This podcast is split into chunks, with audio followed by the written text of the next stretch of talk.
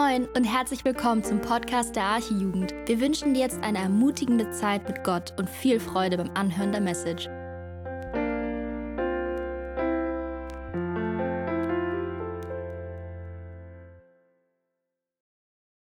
Ja, äh, ich bin Julia und ich lese jetzt einmal den Bibeltext vor. Und zwar steht der in Johannes 16, die Verse 16 bis 33. Ja, Johannes Evangelium, Kapitel 16, die Verse 16 bis 33. Noch eine kurze Zeit und ihr werdet mich nicht sehen. Und wiederum eine kurze Zeit und ihr werdet mich sehen. Denn ich gehe zum Vater. Da sprachen etliche seiner Jünger zueinander. Was bedeutet das, dass er sagt, noch eine kurze Zeit und ihr werdet mich sehen und wiederum eine kurze Zeit und werdet mich nicht sehen und ich gehe zum Vater? Deshalb sagten sie, was bedeutet das, dass er sagt, noch eine kurze Zeit? Wir wissen nicht, was er redet. Da erkannte Jesus, dass sie ihn fragen wollten und sprach zu ihnen, ihr befragt einander darüber, dass ich gesagt habe, noch eine kurze Zeit und ihr werdet mich nicht sehen und wiederum eine kurze Zeit und ihr werdet mich sehen? Wahrlich, wahrlich, ich sage euch, ihr werdet weinen und wehklagen, aber die Welt wird sich freuen und ihr werdet trauern, doch eure Traurigkeit soll in Freude verwandelt werden. Wenn eine Frau gebiert, so hat sie Traurigkeit, weil ihre Stunde gekommen ist. Wenn sie aber das Kind geboren hat, denkt sie nicht mehr an die Angst, um der Freude willen, dass ein Mensch in die Welt geboren ist. So habt auch ihr nun Traurigkeit. Ich werde euch aber wiedersehen, und dann wird euer Herz sich freuen, und niemand soll eure Freude von euch nehmen. Und an jedem Tag werdet ihr mich nichts fragen. Wahrlich, wahrlich, ich sage euch, was, was auch immer ihr den Vater bitten werdet in meinem Namen, er wird es euch geben. Bis jetzt habt ihr nichts in meinem Namen gebeten. Bittet, so werdet ihr empfangen, damit eure Freude völlig wird. Dies habe ich euch in Gleichnissen gesagt. Es kommt aber die Stunde, da ich nicht mehr in Gleichnissen zu euch reden, sondern euch offen vom Vater Kunde geben werde. An jedem Tag werdet ihr in meinem Namen bitten, und ich sage euch nicht, dass ich den Vater für euch bitten will, denn er selbst der Vater hat euch lieb, weil ihr mich liebt und glaubt, dass ich von Gott ausgegangen bin. Ich bin vom Vater ausgegangen und in die Welt gekommen. Wiederum verlasse ich die Welt und gehe zum Vater. Da sagen seine Jünger zu ihm, siehe, jetzt redest du offen und gebrauchst kein Gleichnis. Jetzt wissen wir, dass du alles weißt und es nicht nötig hast, dass sich jemand fragt. Darum glauben wir, dass du von Gott ausgegangen bist. Jesus antwortete ihnen, jetzt glaubt ihr? Siehe, es kommt die Stunde und sie ist jetzt schon da, wo ihr euch zerstreuen werdet, jeder an das Seine und mich alleine lasst. Aber ich bin nicht allein, denn der Vater ist bei mir. Dies habe ich zu euch geredet, damit ihr in mir Frieden habt. In der Welt habt ihr Bedrängnis, aber seid getrost. Ich habe die Welt überwunden. Amen.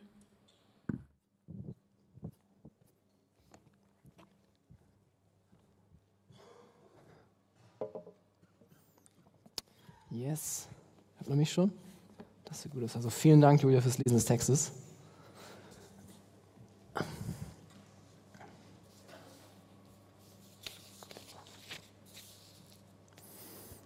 Hey, ich bin Julian, von mir nochmal einen schönen guten Abend.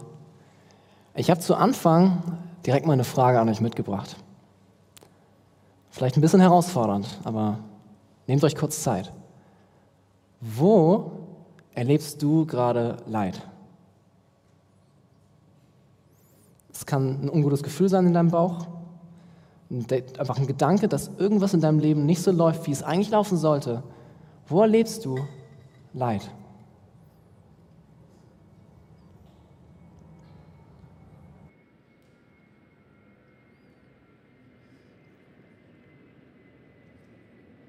Ich glaube, jeder von uns kommt irgendwie mit Leid in Berührung.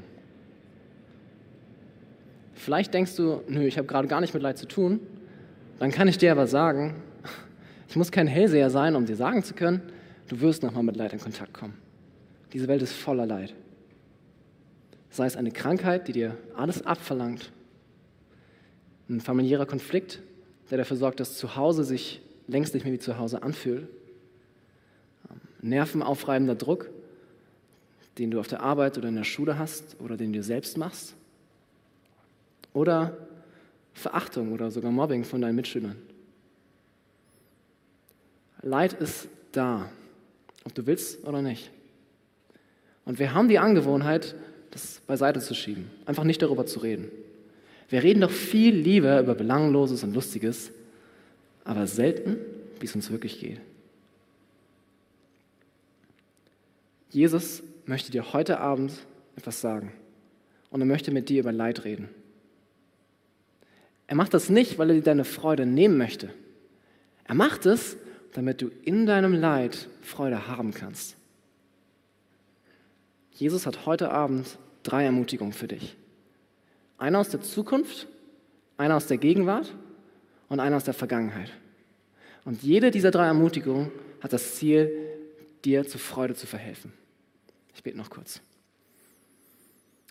Vater, du bist ein Gott, der uns viel besser kennt, als wir uns kennen. Und du weißt genau, wo wir leiden und wie es uns damit geht.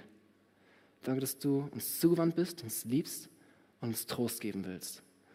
Bitte lass doch, was wir heute reden, dass dein Wort heute genau diesen Effekt haben. Amen. Kommen wir zum ersten Punkt. Ermutigung aus der Zukunft. Dein Leid hat ein Ende. Die Jünger waren drei Jahre mit Jesus unterwegs. Sie haben gesehen, wie er sich gegenüber anderen verhält, was für eine Liebe der hatte. Sie haben seine Lehre gehört, was für krasse Worte er geredet hat. Manche waren von den krassen Aussagen von Jesus nicht so überzeugt. Sie fanden das abstoßend und haben sich von ihm distanziert. Als Jesus die Jünger fragt, wie sie über ihn denken, da sagen sie, Johannes 6 ab Vers 67, da sprach Jesus zu den Zwölfen, wollt ihr auch weggehen? Da antwortete ihm Simon Petrus, Herr, wohin sollen wir gehen? Du hast Worte des ewigen Lebens und wir haben geglaubt und erkannt, du bist der Heilige Gottes. Jesus war ihr Leben. Sie wussten mit ihrem Leben nichts Besseres anzufangen, als diesem verheißungsvollen Mann nachzufolgen. Aber was denkst du? Wie wird es ihnen gehen, wenn ihr Held sie auf einmal verlässt? Wenn er sie nicht nur verlässt, sondern wenn er brutal hingerichtet wird. Stell dir vor, du bist schwer krank, du bist tödlich krank. Es gibt kein Heilmittel und du weißt, du wirst in einigen Jahren sterben. Aber dann kommt dieser Arzt um die Ecke, der dir sagt, es gibt noch eine Möglichkeit, es ist eine sehr lange und kostspielige Behandlung, aber dann können sie ganz sicher geheilt werden. Hey, und du freust dich und du setzt alles ein, um diese Behandlung machen zu können. Aber nach einem Jahr Behandlung stellt sich raus, dieser Arzt war ein Schwindler. Er wollte dir nur dein Geld aus der Tasche ziehen. Wenn du das erfährst, klar bist du einmal traurig, weil du gerade ein Jahr Leben verschwendet hast und weil du viel Geld in ihn gesteckt hast, aber du bist vor allem traurig, weil deine Hoffnung auf Leben gerade gestorben ist. Du hattest keine Hoffnung. Dann wurde dir Hoffnung gemacht und jetzt wird sie dir wieder genommen und dein Zustand jetzt, der ist noch weiter unten. Du bist jetzt noch trauriger, als du vorher warst. Denn es tut weh, wenn uns Hoffnung, die wir haben, wieder genommen wurde. Aber genauso wird es den Jüngern gehen. Jesus wird sie verlassen. Nur einige Stunden später wird Jesus brutal am Kreuz hingerichtet werden. Aber das heißt nicht, dass Jesus nicht der Retter ist, den sie, den, auf den sie hoffen. Er ist der Retter, den sie brauchen. Aber er ist nicht die Art von Retter, auf die sie hoffen. Sie denken, Jesus will Weltfrieden bringen. Jesus will Israel freimachen. Er will politische Systeme verändern. Aber Jesus möchte tiefer ansetzen. Jesus will nicht Politik, sondern Menschen verändern. Jesus kommt auf die Erde, um den Zorn, den deine und meine Sünde verdient zu tragen, um uns so wieder zurück zu Gott zu bringen. Das ist sein Lebensziel. Wenn man das zum ersten Mal hört, klingt das irgendwie komisch und auch ein bisschen kompliziert. Wenn du heute zum ersten Mal da bist oder einfach mit Gott nicht so viel am Hut hast, ey, herzlich willkommen, ich freue mich, dass du da bist. Dann klingt es für dich wahrscheinlich ziemlich seltsam, was wir hier so glauben. Du bist aber nicht allein. Den Jüngern damals ging es genauso. Jesus hat nämlich im Laufe seines, seiner drei Jahre auf der Erde immer wieder eingestreut, dass er sterben wird. Aber die Jünger verstanden nur Bahnhof. Und genau darum geht es auch in diesem Text. Jesus steht wenige Stunden vor seiner Hinrichtung und er sagt seinen Jüngern, er erklärt ihnen, ich werde bald sterben. Aber sie checken es nicht. Er versucht sie aufzuklären, Johannes 16, Vers 16. Noch eine kleine Weile, dann werdet ihr mich nicht mehr sehen. Und abermals eine kleine Weile, dann werdet ihr mich sehen. Bald ist er nicht mehr da. Er, wird von den Römern ans Kreuz geschlagen werden. Und in Vers 20 lesen wir, dass die Welt sich darüber freuen wird. Die Römer und Juden, also die damalige Gesellschaft, die freuen sich darüber, dass ein potenzieller Unruhestifter in ihrem System, dass der endlich aus der Welt geschafft wird. Die Welt freut sich, aber die Jünger sind traurig, dass Jesus weg ist. Aber Jesus schiebt hier etwas unmittelbar hinterher. Er sagt nicht nur, bald bin ich weg. Er sagt auch, und ihr werdet mich wiedersehen. Direkt hinter dieser Aussage, ich bin weg, kommt Hoffnung. Man könnte aber auch direkt fragen, warum sagt Jesus ihnen das? Denn er sagt ihnen das und sofort werden ihre Herzen traurig. Sie denken ja, was, wieso soll Jesus uns verlassen? Vers 18 sind sie, frag, fragen sie völlig von Trauer benebelt. Da sprachen sie, was bedeutet das, was er sagt, noch eine kleine Weile? Wir wissen nicht, was er redet. Geduldig und verständnisvoll sagt Jesus klarer in Vers 20, Wahrlich, wahrlich, ich sage euch, ihr werdet weinen und klagen, aber die Welt wird sich freuen. Ihr werdet traurig sein, durch eure Traurigkeit soll zur Freude werden. Wenn ich jetzt runtergehen würde und zu dir am Platz gehe und sage, du wirst weinen, wie würdest du dich fühlen? Wahrscheinlich wirst du erstmal denken, okay, was macht der Typ, der hat doch gar keine Ahnung. Aber angenommen, ich weiß zu 100 Prozent, dass es so sein wird. Was würdest du denken? Naja, du würdest dich gar nicht gut fühlen. Es ist keine coole Erfahrung, zu wissen, na, ich werde also morgen weinen. Schön. Stell dir vor, du schreibst Montag eine ganz wichtige Mathe-Klausur. Du kannst das Thema gar nicht und du weißt, du wirst sie verhauen. Jedes Mal, wenn du jetzt gerade an diese Klausur denkst, hast du vielleicht Bauchschmerzen oder so. Es fühlt sich nicht so gut an. Oder du hast bei der Arbeit einen schlimmen Fehler gemacht und der Chef hat dich in sein Büro beordert, damit ihr darüber redet und du eine ordentliche Standpauke kriegst.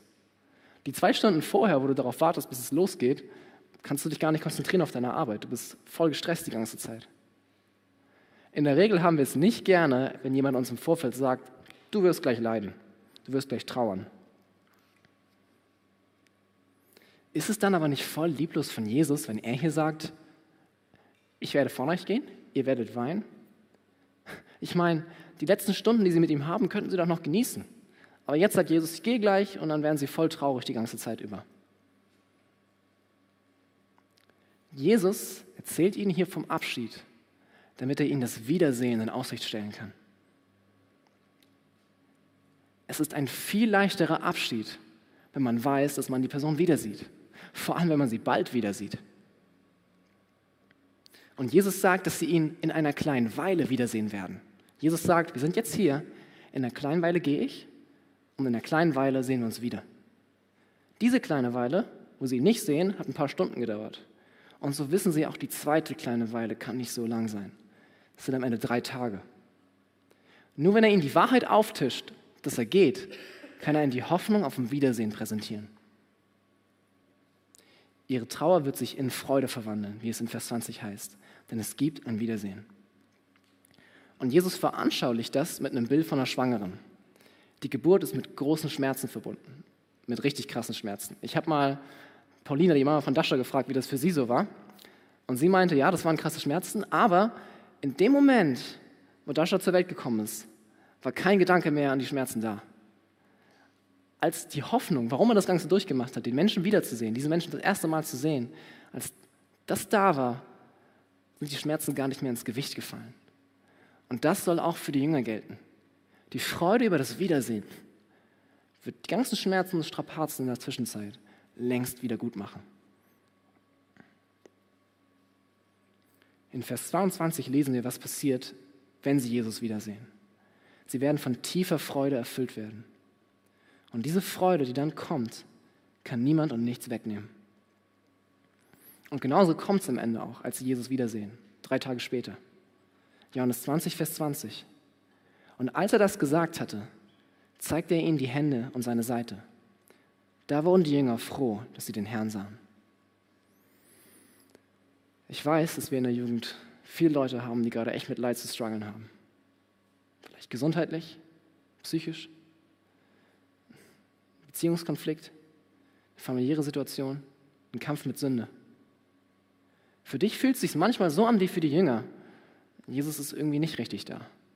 Warum sonst sollte er dich so lange leiden lassen? Warum tut er nichts? Es fällt dir schwer, das zu verstehen. Ich möchte sagen, hey, wir wollen als Jugend für dich da sein, wir wollen für dich beten, wir wollen mit dir leiden. Nutz die Gelegenheit. Wir haben manchmal, dass nach der Predigt nach hinten das Jugendteam steht. Nutz die Gelegenheit und lass für dich beten. Wir haben auch eine WhatsApp-Gruppe. Wenn du da rein willst, sag gerne Bescheid. Dann können wir auch Anliegen teilen und für dich beten. Und wirklich für dich da sein. Aber Jesus möchte dir auch noch was sagen. Er sagt dir, sei ermutigt, denn die Zeit des Leidens hat ein Ende. Jesus weiß um dein Leid. Es ist Teil seines guten Plans mit deinem Leben. Und am Ende werden wir verstehen, was er damit vorhat. Dieses Ende wird vielleicht bald sein, vielleicht braucht es auch noch ein kleines Stück. Vielleicht wirst du auch erst, wenn du im Himmel vor ihm stehst, davon erlöst sein. Aber wenn du dann vor ihm stehst, dann werden wir verstehen, dass das, was wir jetzt erleben, Jesus zu schauen, bei ihm zu sein, so viel besser ist. Und dein Leiden war nicht umsonst, das würde dir sagen. Denn auch Jesus hat nicht umsonst gelitten. Und das bringt uns zum zweiten Punkt. Wir hatten die Zukunft, jetzt kommen wir zur Gegenwart. Zweitens, eine Ermutigung aus der Gegenwart. Du hast einen Vater. Ab Vers 23 spricht Jesus dann davon, wie es sein wird, wenn sie sich wiedersehen, von jenem Tag. Und wie wird es sein? Sie werden Jesus nichts fragen, sondern sie werden den Vater in Jesu Namen bitten. Was auch neu ist, Vers 25, da sagt Jesus, das habe ich euch in Bildern gesagt. Es kommt die Stunde, da ich nicht mehr in Bildern mit euch reden werde, sondern euch frei heraus verkündigen von meinem Vater. An diesem ominösen Tag, wenn Jesus und die Jünger sich wiedersehen, wird es eine freie Verkündigung vom Vater geben und ein freies Gebet zum Vater. Die Beziehung zum Vater und den Jüngern ist eine andere. Sie ist direkter. Auf einmal ist direkter Zugang. Solange Jesus auf der Erde war, hat er immer wieder betont, mein Lebensziel ist, euch zum Vater zu bringen, euch den Vater zu verkündigen. Johannes 1, Vers 18. Niemand hat Gott je gesehen. Der Eingeborene, der Gott ist und in des Vaters Schoß ist, der hat es verkündigt. Jesu Ziel ist, den Vater bekannt zu machen. Aber das will er nicht, weil er einen Haufen Studenten vor sich hat, die das Thema einfach spannend finden und alle darüber ein Buch schreiben wollen.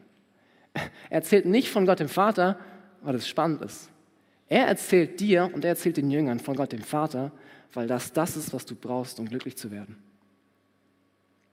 Jeder von uns hat die Sehnsucht, glücklich zu werden. Ununterbrochen suchen wir nach dem nächsten Glücksgefühl.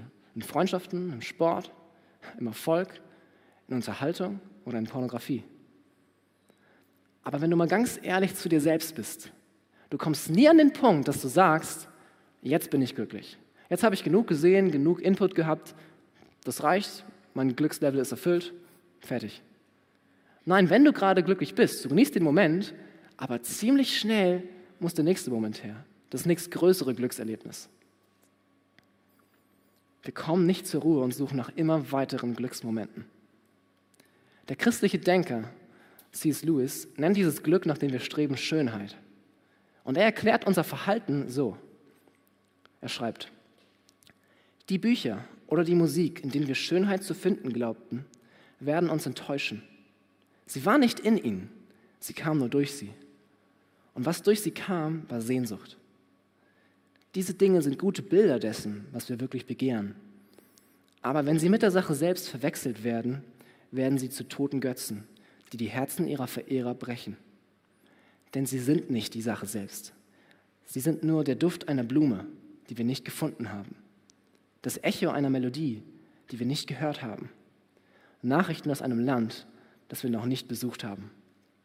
Louis sagt, all diese Dinge, in denen wir Glück zu finden suchen, in denen wir glauben, wir finden Glück, sind nur der Schatten des wahren Glücks. Diese Dinge sind der Abdruck eines herrlichen Gottes, den er in seiner Schöpfung hinterlassen hat. Und nur bei diesem herrlichen Schöpfer selbst können wir das Glück finden. Deswegen will Jesus uns zum Vater führen. Jesus will dich zum Vater führen. Also suche dein Glück nicht an anderen Stellen. Wenn du einen langen Tag hinter dir hattest, Schule oder Arbeit, was ist das Erste, was du machst? Gehst du erstmal ans Handy und bist eine Stunde auf Insta oder zockst? Hey, das sind auch Gaben von Gott. Aber meine Frage ist, kannst du, während du das tust, Gott dafür danken, was er dir gerade gibt? Kannst du beim Zocken sagen, Jesus, danke für diesen Sieg gerade eben? Wenn nicht, wenn Gott gerade nicht dein Fokus ist, hey, dann versuchen wir in anderen Dingen als in Gott glücklich zu werden. Und in anderen Dingen als in Gott sein Glück zu suchen, ist Zeitverschwendung. Es ist nicht von Erfolg gekrönt, das kann ich dir sagen. Okay, das ist ja alles schön und gut, sagst du. Aber wie genau suche ich mein Glück in, in Jesus? Wie suche ich mein Glück durch Jesus im Vater? Soll ich jetzt die ganze Zeit beten und alle meine restlichen Pflichten beiseite tun? Ist das, was er von mir möchte? Das führt uns zurück zum Anfang. Wir haben gesagt, Jesus will keine politischen Systeme verändern. Jesus möchte Menschen verändern. Jeder von uns hat ein böses Herz. Und dem guten Gott gefällt das Ganze gar nicht. Er ist zornig auf unsere bösen Herzen, auf uns. Deshalb kommt aber Jesus in die Welt. Er ist selbst Gott, er kommt.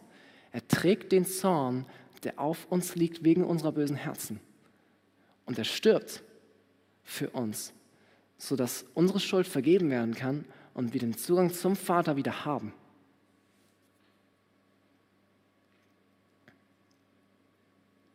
Weil Jesus diesen Zorn getragen hat, sind wir frei.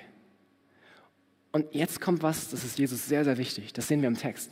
Er möchte einem Missverständnis vorbeugen. Jesus braucht den Vater nicht davon zu überzeugen, dass er dir vergeben sollte. Es ist nicht so, dass Jesus kommt und sagt, Vater, ich weiß, der hat schon viel gesündigt, Jürgen ist schon nicht so gut, aber hier sind diese zehn Gründe, warum du ihm vergeben solltest. Und bei Grund 10 sagt Gott, okay, hm, machen wir heute ausnahmsweise mal. Nee, so ist es nicht. Vers 26. An jenen Tage werdet ihr bitten in meinem Namen und ich sage euch nicht, dass ich den Vater für euch bitten werde. Denn er selbst, der Vater, hat euch lieb, weil ihr mich liebt und glaubt, dass ich von Gott ausgegangen bin. Siehst du das? Der Vater selbst liebt uns.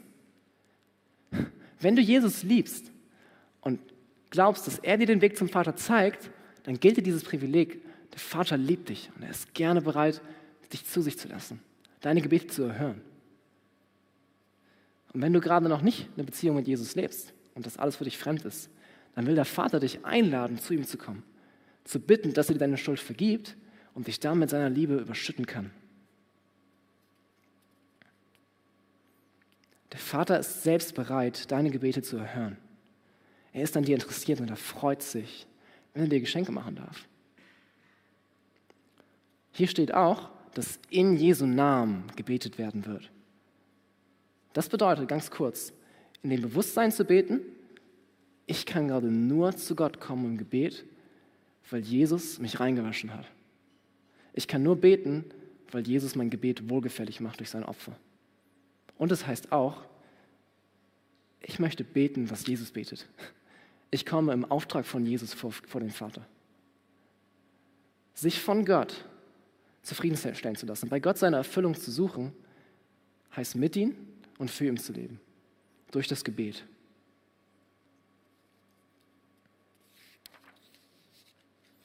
Ich möchte mir vornehmen, jedes Mal, wenn ich irgendwas mache, vorher kurz mit Gott zu beten.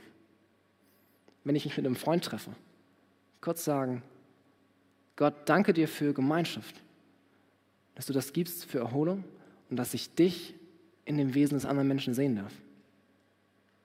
Danke Gott für Musik, dass ich an den schönen Klängen deine Schönheit erkennen kann. Danke Gott für dieses Game, dass ich mich erholen darf und dann für dich wieder voll Einsatz geben darf. Gott in allen Dingen zu sehen und mit allen Dingen in Verbindung zu bringen, ist ein Aspekt davon, was es heißt, ihn zur Freude zu haben. Der zweite Aspekt, den wir im Text sehen, Vers 25, ist eine direkte Offenbarung von Gott. Und das heißt nicht, dass bei jeder Entscheidung, die du jetzt treffen musst, sofort eine Vision aufploppt und Gott sagt dir, du musst das machen, du musst das machen, hier geht es nicht darum, dass Gott dich in jedem Detail deines Lebens durch eine Direktoffenbarung führt. Hier geht es darum, dass Jesus das Wesen des Vaters offenbaren möchte. In Vers 25 steht, er hat bisher in Bildern zu den Jüngern geredet. Das griechische Wort dahinter kann man auch mit rätselhaft übersetzen. Viel von dem, was Jesus bisher gesagt hat, war für sie schwierig zu verstehen. Das geht mir manchmal auch so, wenn ich Jesu Worte lese. Das ist nicht so einfach. Für die Jünger war es aber nochmal extra schwer. Denn sie dachten immer noch, das ist ein politischer Messias. Der ist da, um ein Friedensreich aufzurichten. Sie haben immer noch nicht gecheckt, dass er sterben möchte, dass er sterben will, um sie zu Gott zu bringen. Erst nachdem Jesus gestorben und auferstanden ist und dann den Jüngern begegnet, kann er ihnen erklären, was all das sollte, was er gesagt hat. Erst dann kann er sagen, hey, seht ihr, es war für einen Tod da. Ich wollte am Ende sterben. Mein Lebensziel war, mich für euch hinzugeben, um wieder aufzuerstehen. Das tut er in Lukas 24, Vers 27. Er erklärt ihnen nochmal genau, was seine Lebensmission war. Jetzt, wo sie gecheckt haben, ey, der war ja ein Tod am Ende. Sein Tod und seine Auferstehung und seinen gesamten Auftrag mehr verstehen zu können, ist auch eine Folge von Jesu Tod. Also, wir können den Vater genießen, indem wir uns vor Augen halten, was uns Jesu Werk, sein Tod, seine Auferstehung und sein gesamtes Leben, was uns Jesu Werk von ihm offenbart. Was sagt es über Gott aus, dass er bereit war, seinen Sohn hinzugeben, damit wir zu ihm kommen können? Was sagt es über Gott aus, dass er Sünde so sehr hasst, dass sein eigener Sohn sterben musste, bevor wir zu ihm kommen können? Milton Vincent hat ein sehr gutes Buch geschrieben, das Evangelium im Alltag.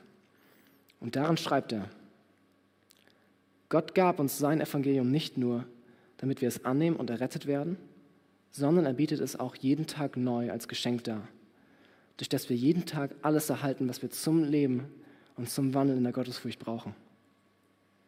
Wir ziehen Nutzen daraus, indem wir uns ganz in das Evangelium vertiefen, es uns selbst zu predigen, wenn es nötig ist, und indem wir es wagen, es in allem, was wir tun, für wahr zu halten. Wir müssen nicht nur einmal zu Gott kommen und dort unser Glück suchen. Nicht nur, wenn du dich bekehrst und das erste Mal mit Jesus gehst. Nicht nur dann brauchst du Gott, du brauchst ihn dein gesamtes Leben. Du musst immer wieder zu Gott kommen und bei ihm deine Zufriedenheit suchen. Über sein Evangelium nachzudenken, das uns seinen Charakter offenbart, das ist das, wie wir bei Gott Zufriedenheit finden können. Und wir dürfen durch das Gebet nah bei ihm leben. Das sollte die Jünger in ihrer Trauer jetzt gerade trösten. Für sie war das damals eine zukünftige Realität. Wenn, ich, wenn ihr mich wieder seht, dann werdet ihr das haben. Für uns darf das aber jetzt gerade real sein. Wir dürfen diesen engen Kontakt zum Vater haben. Wenn kleine Kinder leiden, dann können sie ganz schön lautstark leiden. Es braucht nur ein kleiner Kratzer sein und die gesamte Welt weiß, das Ding hat gerade Schmerzen. Aber was wollen sie in dem Moment eigentlich genau? Sie wollen, dass Mama und Papa kommen und da sind. Und das reicht schon, damit sie getröstet werden. Und so darf das bei uns auch sein. Wir müssen beim Vater sein, das reicht oft schon, um wieder neuen Mut zu fassen. Wir dürfen uns dem Vater durch Gebet und indem wir ihn angucken in seinem Evangelium. So dürfen wir uns ihm nahen.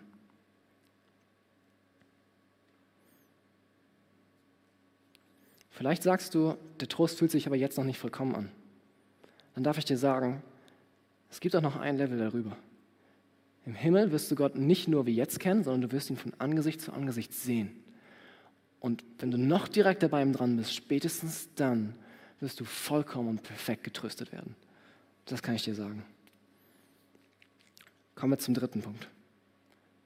Wir hatten Zukunft, Leid hat ein Ende, Gegenwart, du hast jetzt einen liebevollen Vater an deiner Seite und Vergangenheit.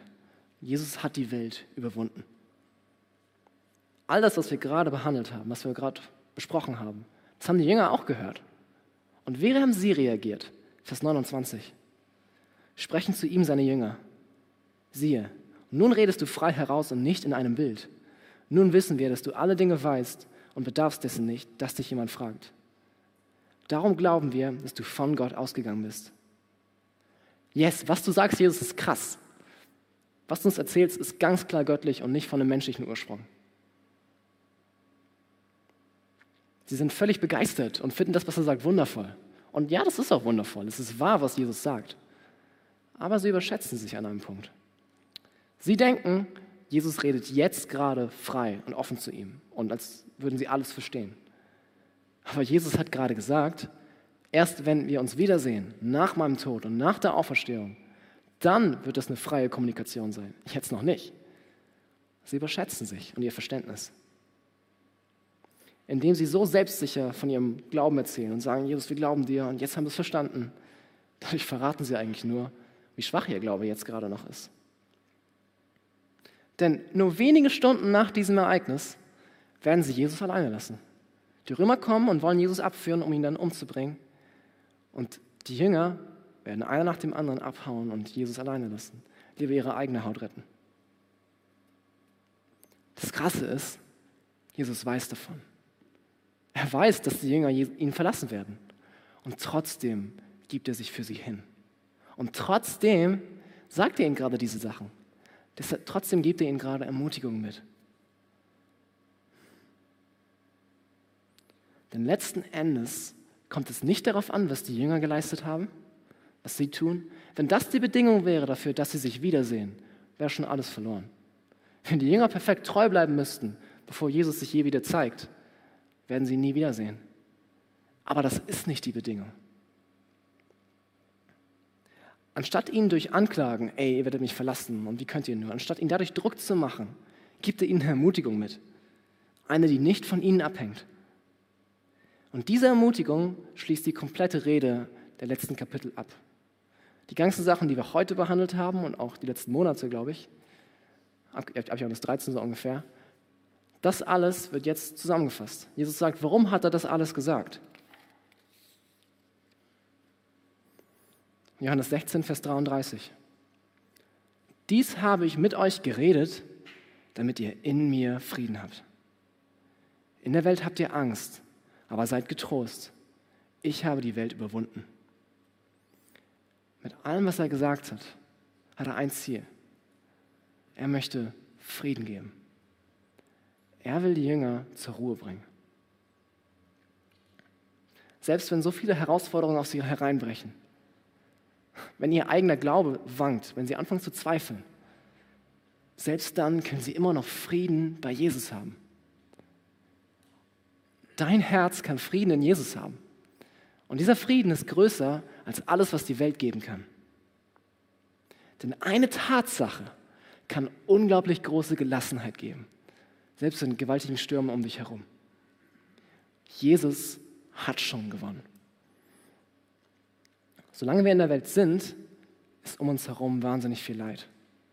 Krieg in der Ukraine, Überschwemmungen und Erdbeben, eine unchristliche Gesellschaft, die sich gegen uns stellt, die uns in Sünde reinnehmen möchte oder einfach uns vernichten will.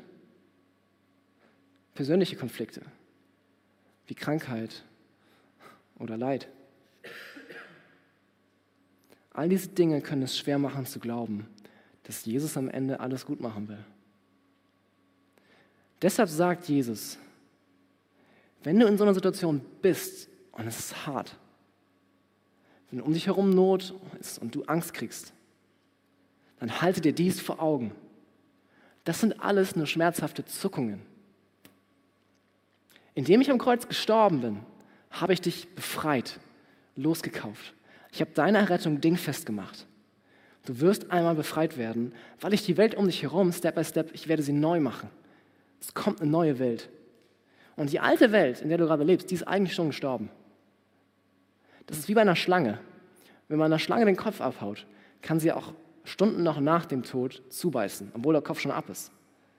Du spürst noch den Biss vielleicht in dieser Welt. Du spürst noch, wie das Leid dir wehtut. Aber eigentlich ist das Tier tot. Es kommt bald die neue Welt. Du stehst am Beginn davor, in einer neuen Welt mit Jesus zu leben. Von dieser Welt hast du nichts mehr zu befürchten.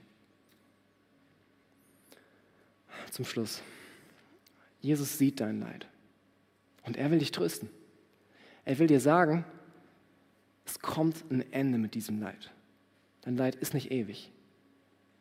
Trost aus der Zukunft. Er will dir jetzt sagen, in der Gegenwart, du hast einen liebevollen Vater, zu dem du kommen kannst. Und er sagt dir mit Blick auf die Vergangenheit, ich habe die Welt schon überwunden. Ich habe gesiegt. Deshalb musst du dein Leiden nicht mehr als unüberwindbaren Feind betrachten, sondern als sterbendes Reptil. Es kann dir nichts anhaben, denn ich habe gewonnen. Lasst uns als Jugend uns diesen Trost immer wieder zusprechen und immer wieder auf diesen Trost hören. Ich bete noch zum Abschluss. Vater, du weißt am besten, wo wir gerade leiden, wo wir Trost brauchen. Wir sind gut darin, manchmal unser Leid zu verstecken, es nicht an uns ranzulassen. Hilft uns, dass wir offen mit dir darüber reden dürfen und dass wir uns von dir trösten lassen, mit dir beten, mit deinem Evangelium nachdenken und sehen, was für ein herrlicher Vater du bist, der alles zum guten Ende führen wird. Und wir haben die Hoffnung, dass wir eines Tages bei dir sein werden, weil dein Sohn schon die Welt überwunden hat, weil er schon gesiegt worden ist. Bitte tröste du einen jeden da, wo es gerade braucht. Und hilf uns zu sehen, wie wir andere trösten können. Danke, dass unsere Errettung, unser Trost nicht davon abhängt, dass wir irgendwas leisten, sondern dass wir hoffen dürfen. Du hast getan. Du bist ein liebevoller, gnädiger Gott, der sich uns offenbaren möchte. Danke dafür. Amen.